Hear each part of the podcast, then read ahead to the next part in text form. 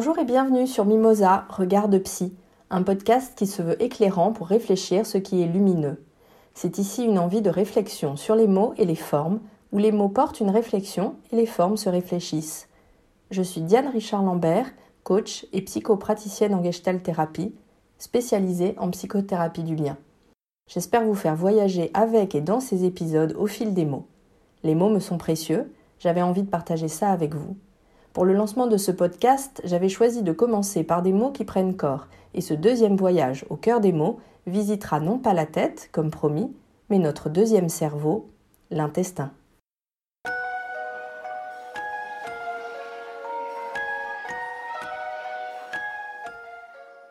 Vous connaissez cette expression littéraire, les luttes intestines, des luttes qui se produisent à l'intérieur d'une collectivité, d'une organisation ou d'une nation, à l'intérieur d'un même corps social, dit-on encore. Cette expression, c'est l'image de toute la lutte, de toute la complexité, de toute la force, voire même de toute la violence que l'on imagine se mener au cœur de nos entrailles. Se faire des nœuds à l'estomac, avoir une boule au ventre, se faire de la bile, ou bien ravaler sa colère, vivre une expérience qui nous laisse un goût amer, digérer un affront, être pris aux tripes. D'abord cela nous reste en travers de la gorge, puis on a du mal à digérer. On est rongé de l'intérieur, on se fait bouffer.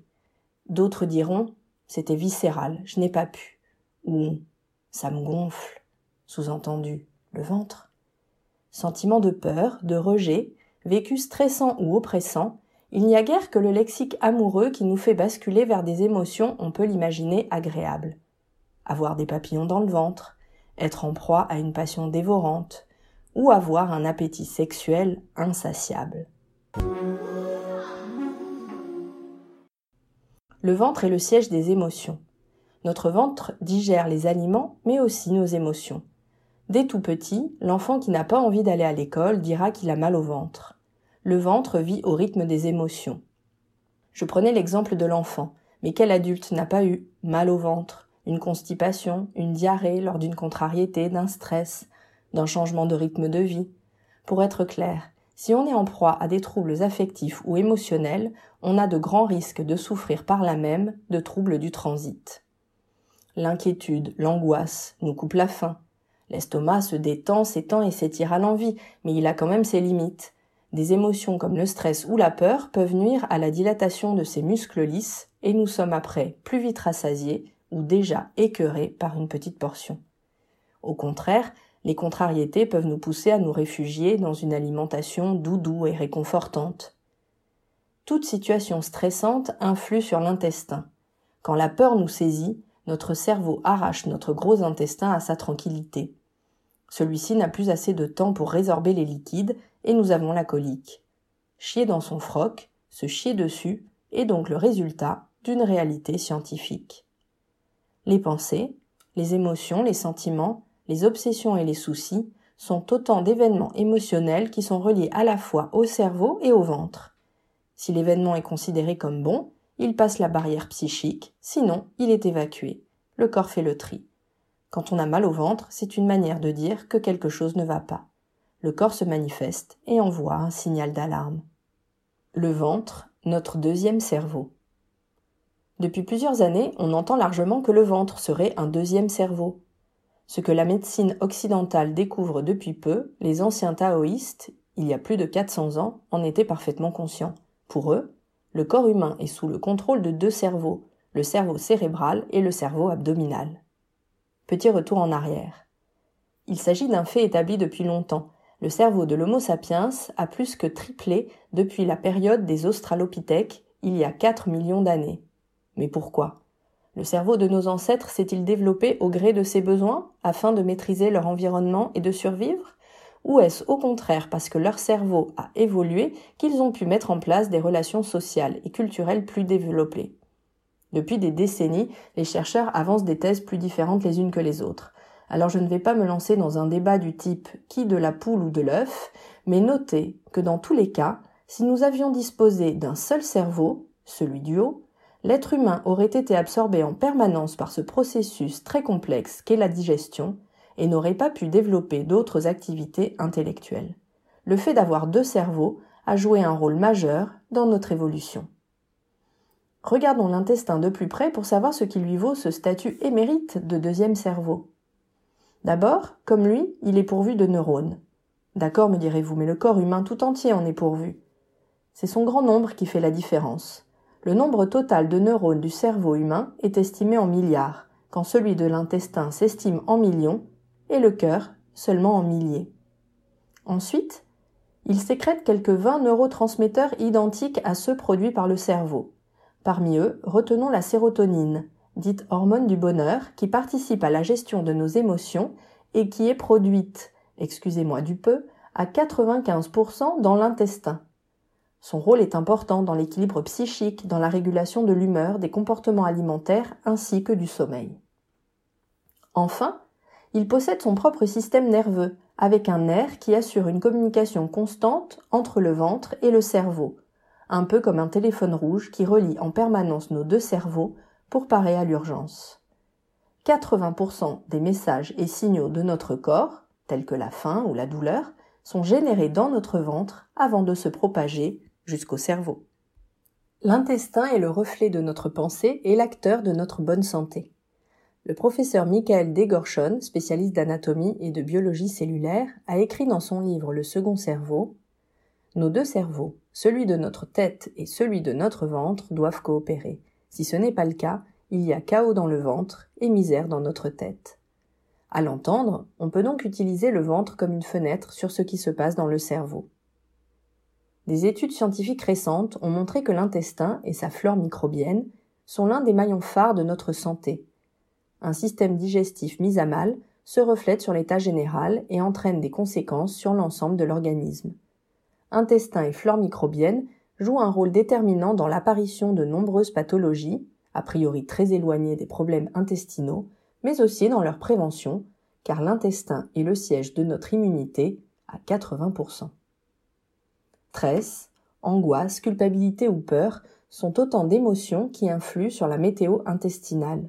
Et une mauvaise météo intestinale, j'entends par là une altération de la composition du microbiote, provoque par exemple des maladies de peau, de la dépression, du surpoids, en passant par la maladie de Parkinson, des allergies, des intolérances alimentaires, des douleurs ou des maladies chroniques, même des maladies psychiatriques. On étudie donc de près l'impact de certains probiotiques sur la guérison de maladies comme la dépression et l'hypersensibilité au stress. Car la sérotonine a été identifiée comme déficiente chez les individus souffrant de troubles dépressifs et on pourrait tenter de guérir certains troubles psychiques par le ventre. Notre intestin, en réalité l'état de notre flore, influence notre état général bien plus que nous le pensons. En avoir conscience aide à mieux s'occuper de soi. Écouter son corps, c'est se soigner plus facilement. Écouter son corps, bien sûr, mais aussi dire. Le rôle de la psychologie dans le mal de ventre n'est plus à démontrer. Cela passe notamment par l'importance de dire. Dire pour guérir. Dire sa colère, par exemple. Ne pas la ravaler pour ne pas se rendre malade.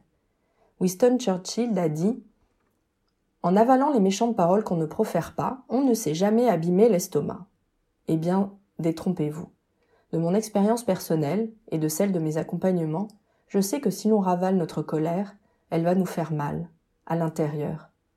L'hypnothérapie et la gestalthérapie sont particulièrement indiquées pour soigner les maladies psychosomatiques ou les maladies inflammatoires chroniques de l'intestin, mais aussi toute forme de maladie qui proviendrait d'un mal à dire.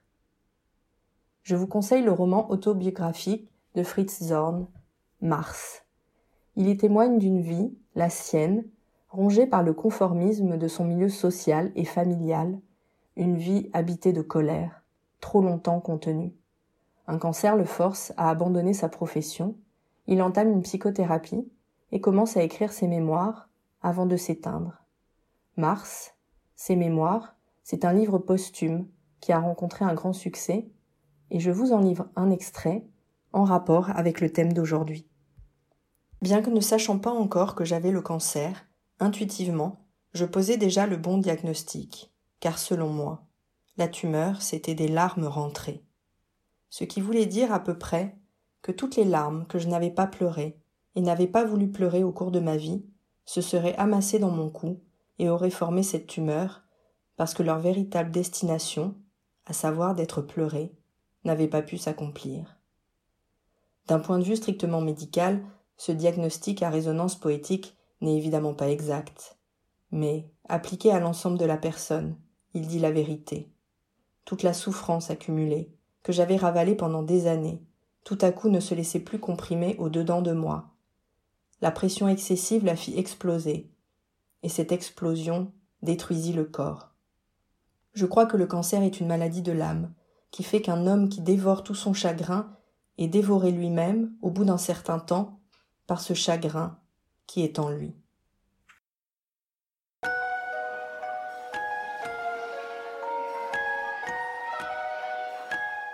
Un petit retour en enfance, comme je les aime, pour terminer en vous parlant des contes. Les contes qui aident les enfants à s'endormir et les grandes personnes à s'éveiller. Les contes où l'on a peur de se faire dévorer par l'ogre, où la grand-mère se fait manger par le loup, où les enfants mangent la maison en pain d'épices, où Blanche-Neige croque la pomme, et où Boucle d'Or goûte à la soupe des trois ours. Les contes sont l'expression de notre nature intérieure et de notre nature extérieure. Ils en sont les miroirs frontières. Les contes montrent des chemins possibles pour se rencontrer et se réconcilier avec soi-même. Ils nous disent que toute transformation intérieure s'accompagne d'une transformation extérieure. Être à l'écoute de son imaginaire, c'est être à l'écoute de nous-mêmes et accepter nos processus internes, compréhensibles ou non. C'est découvrir notre nature intérieure, c'est apprendre à la connaître et à jouer avec elle, à l'apprivoiser. Digérer, manger, mettre à l'intérieur, s'approprier, autant de processus physiques et psychologiques qui s'activent dans un travail thérapeutique pour aller mieux, dépasser un moment douloureux ou envisager un présent et un avenir plus paisible. J'espère que ce deuxième voyage vous aura plu. Mimosa regarde Psy le podcast, c'est fini pour ce mois-ci. Et pour être franche et raccord avec le thème que nous venons d'éclairer, j'espère que je n'ai pas trop chié dans la colle pour ce deuxième numéro, que vous ne vous êtes pas fait chier, et sinon, eh bien, je n'en chierai pas une pendule. Pour le prochain podcast, nous remonterons le nerf vague pour finir comme promis dans la tête. D'ici là, je vous souhaite un mois à la tête dans les nuages et les pieds sur terre. À bientôt.